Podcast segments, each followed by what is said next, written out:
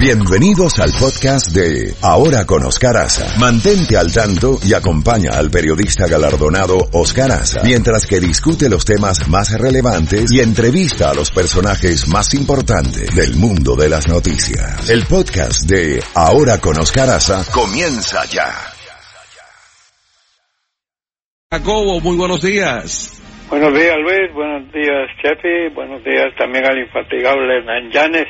Déjame decirte, em- empecemos, de- antes de pasar a hablar del presidente Trump y de lo que está pasando, hablemos un poco de lo que está sucediendo en el estado de Virginia.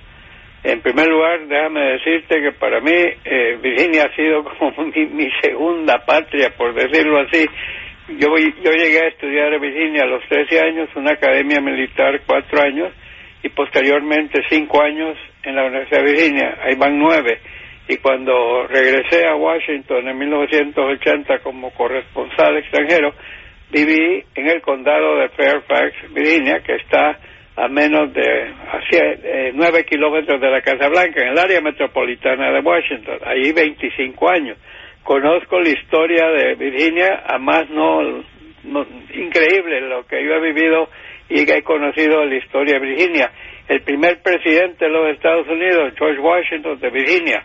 El tercer presidente de los Estados Unidos, Thomas Jefferson, que este año cumple 200 años de su eh, de haber fundado la Universidad de Virginia. Eh, Jefferson fue el tercero eh, presidente y eh, el hombre eh, verdaderamente fue el fundador del Partido Demócrata. Después vinieron James Madison, James Monroe.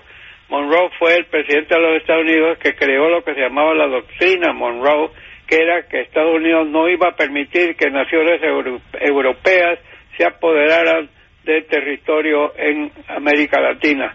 Era en el hemisferio, esa era la doctrina Monroe.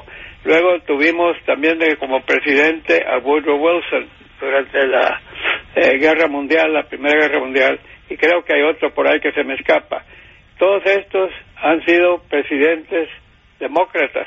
Y ahora tenemos un hecho está sucediendo y es que el gobernador de Virginia es demócrata, el vicegobernador de Virginia es demócrata y el fiscal general de Virginia es demócrata, pero los tres están metidos en un lío tremendo que les puede costar a los tres el puesto.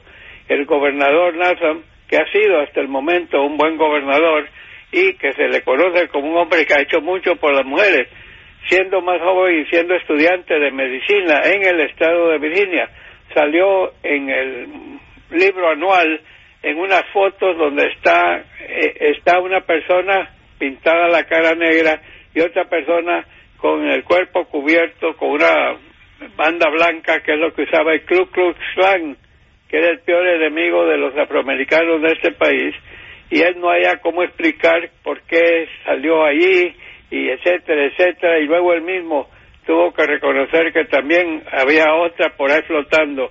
Luego viene el viceministro, el vicegobernador, que sería el que ocuparía el lugar del gobernador si le hacen renunciar. Resulta que él eh, está acusado seriamente por una mujer que ya ha salido a la palestra de que la violó en la ciudad de Boston en una conferencia a la que estaban y luego viene el fiscal general que también resulta que se pintó eh, la cara de negro. Entonces se ha armado un quilombo, Luis, y no sabemos, pero lo más seguro es que los tres van a volar.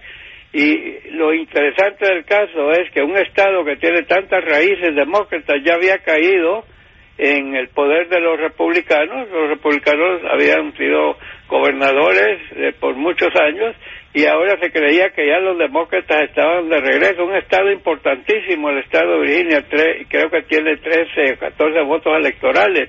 Y, y sin embargo, con estas cosas que han hecho estos políticos, todo eso se puede derrumbar y, y entonces los republicanos pueden recapturar Virginia. Eh, ese es uno de los temas eh, que ha tenido tremenda atención de los medios informativos.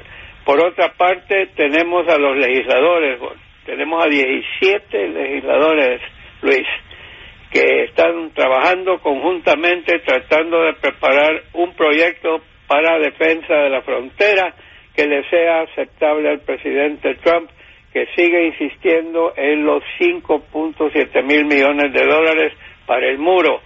La presidenta de la Cámara de Representantes, Nancy Pelosi, no está nada de acuerdo con eso y no sabemos, una vez que lleguemos al 15, hoy es 7 si no me equivoco, de febrero. Así es. Hasta el 15 es la fecha fijada por el presidente Trump que le preparen un proyecto de ley para la reforma fronteriza para que la firme o no la firme. Y si no la firma, podemos volver a caer en otro cierre parcial del gobierno. Impresionante.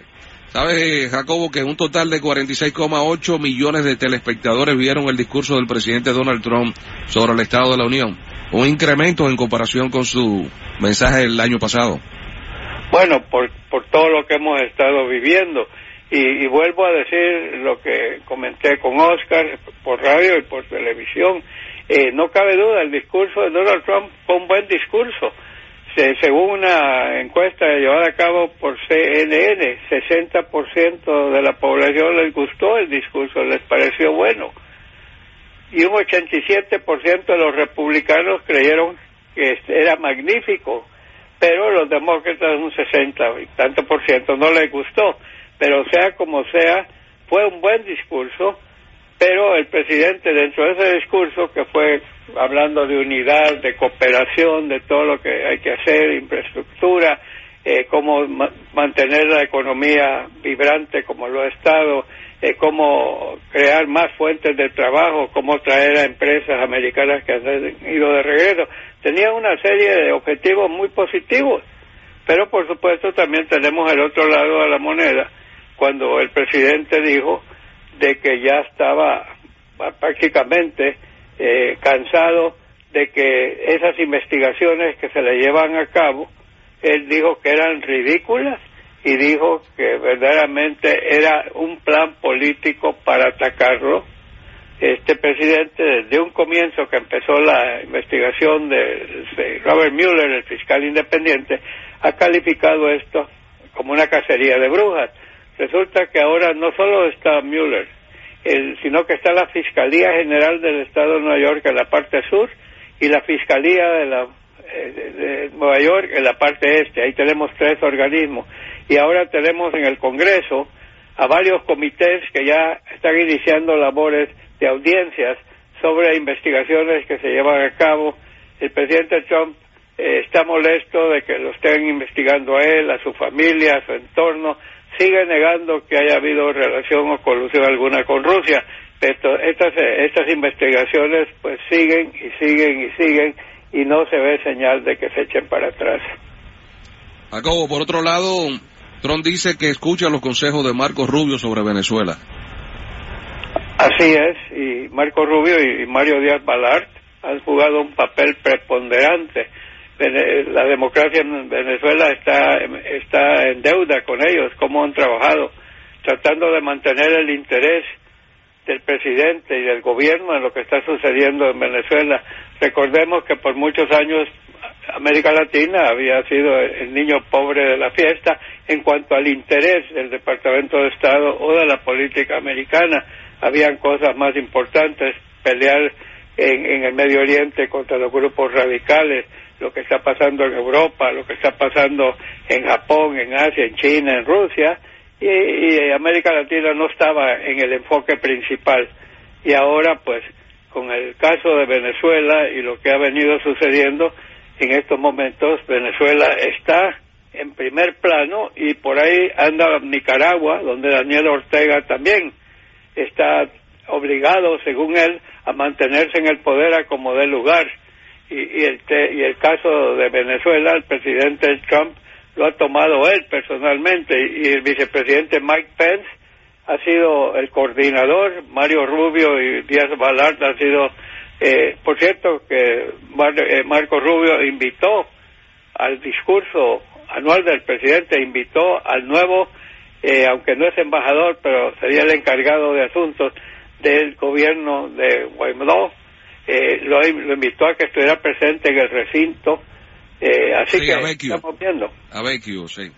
Así es. Ahora, tenemos el problema, Luis, de la, de, de la ayuda que Estados Unidos está enviando alimentos, medicinas, y que el gobierno de Nicolás Maduro rehúsa aceptar porque dice que es un golpe de Estado. El, el señor Guaidó ha dicho que él va a conseguir ayuda, va a conseguir fondos para traer medicinas, alimentos y otras cosas que son vitales, pero eh, no sé cómo le van a hacer si el gobierno usa al ejército para evitar que esos eh, esas cosas vitales ingresen a Venezuela. Un año muy interesante, un año histórico será este, Jacobo.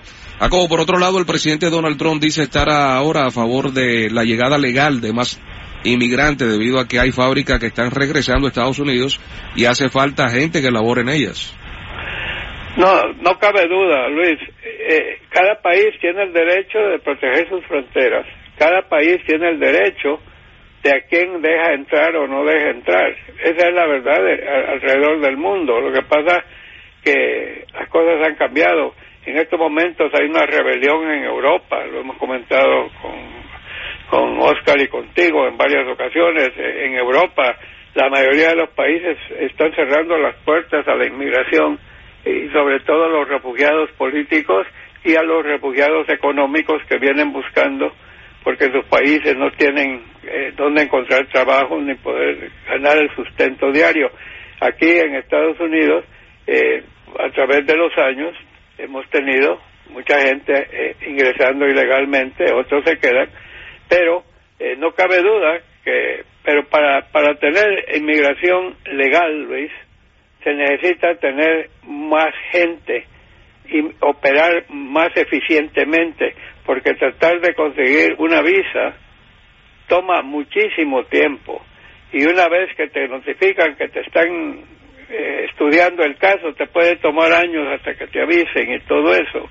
Así que si van si se van a, incrementar eh, el ingreso legal a este país tienen que hacer cambios drásticos a la forma en que procesan esos pedidos.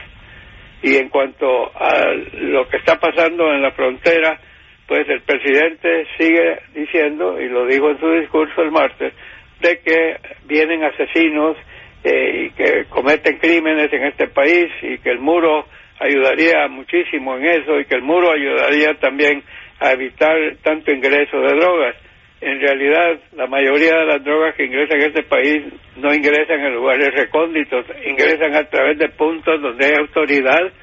Eh, los narcotraficantes han hecho cosas increíbles.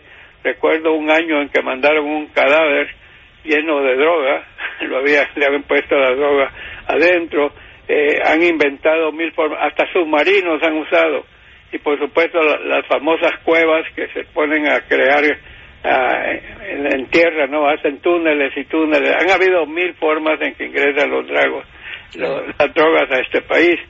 Pero volviendo al tema del muro, porque el muro es donde para mí es el centro de, contención de todo esto.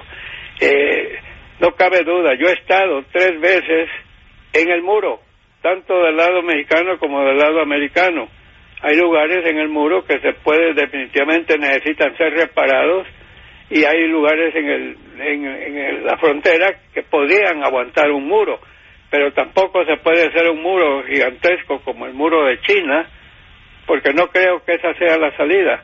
Sería una ayuda para la salida. Se necesitan más empleados, más inspectores, más aviones, más tecnología, eh, más de todo, que, que puede ocurrir con la tecnología moderna pero el presidente está insistiendo en que él quiere el muro a lo largo y ancho y yo creo que si cambiamos un poco el tema y hablamos de protección de la frontera incluyendo un muro sería más fácil lograr un acuerdo para que se dé el dinero que se necesita para el muro. Yo creo, yo creo que nadie se opone, ni demócratas, ni republicanos, a que haya protección en la frontera. Yo creo que ese es un hecho dado y creo que la ciudadanía americana estaría totalmente de acuerdo con eso. Se dice que el Pentágono desplaza 250 militares a fronteras de Texas por caravana de migrantes. Bueno, para ayudarle, porque tengo entendido que no andan armados, eh, Luis, están ahí colaborando y están ahí por cualquier cosa que pudiese suceder también, de eso lo sabemos todos. Y por otra parte, no podemos dejar por fuera que esta es una oportunidad para lograr conseguir algo para los soñadores, los jóvenes que vinieron aquí siendo menores de edad cuando sus padres ingresaron ilegalmente a ese país o ingresaron legalmente y se quedaron aquí cuando se venció la visa. Esos chicos son tan americanos como cualquiera de nosotros, hablan perfecto inglés, han estudiado, trabajan, no han recibido nada gratis del gobierno, lo que lo que han hecho en, en el plan que había, eh, que le había autorizado Barack Obama, les daba permiso de trabajar y seguridad de que no iban a ser expulsados o extraditados del país, algo que se haga por ellos. Y también el TPS, tenemos países como Haití, como El Salvador, como Honduras, que dependen mucho de las remesas que mandan esos países, sufrieron daños meteorológicos o, inundaciones tremendas como en Honduras, El Salvador y Haití. Pero vamos a ver si algo sale de todo esto en esas, en esas, veremos los 17 legisladores con que salen. Esa es la verdad. Y para otro tema, eh, ¿sabes que lo dejamos para el repechaje? ¿A quién prefieren en este momento los demócratas que sea el candidato para ponerse Donald Trump? Bueno, sí, vamos, vamos a hacer un reganche, vamos a hacer un reganche a las 8 y 45, ¿te parece? Me parece perfecto. ¿Qué te parece si ahí hablamos de Real Madrid-Barcelona, que empataron? sí, sí, sí, sí, Así que en el reganche hablamos de eso.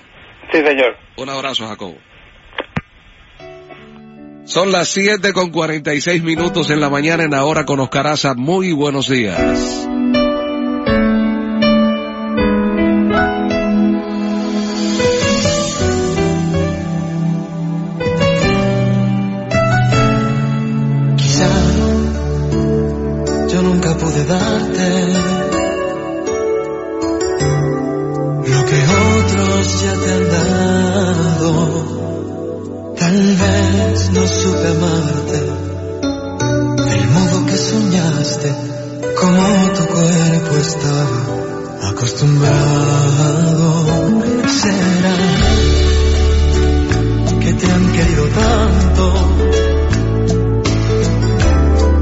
yo jamás podré igualarlo.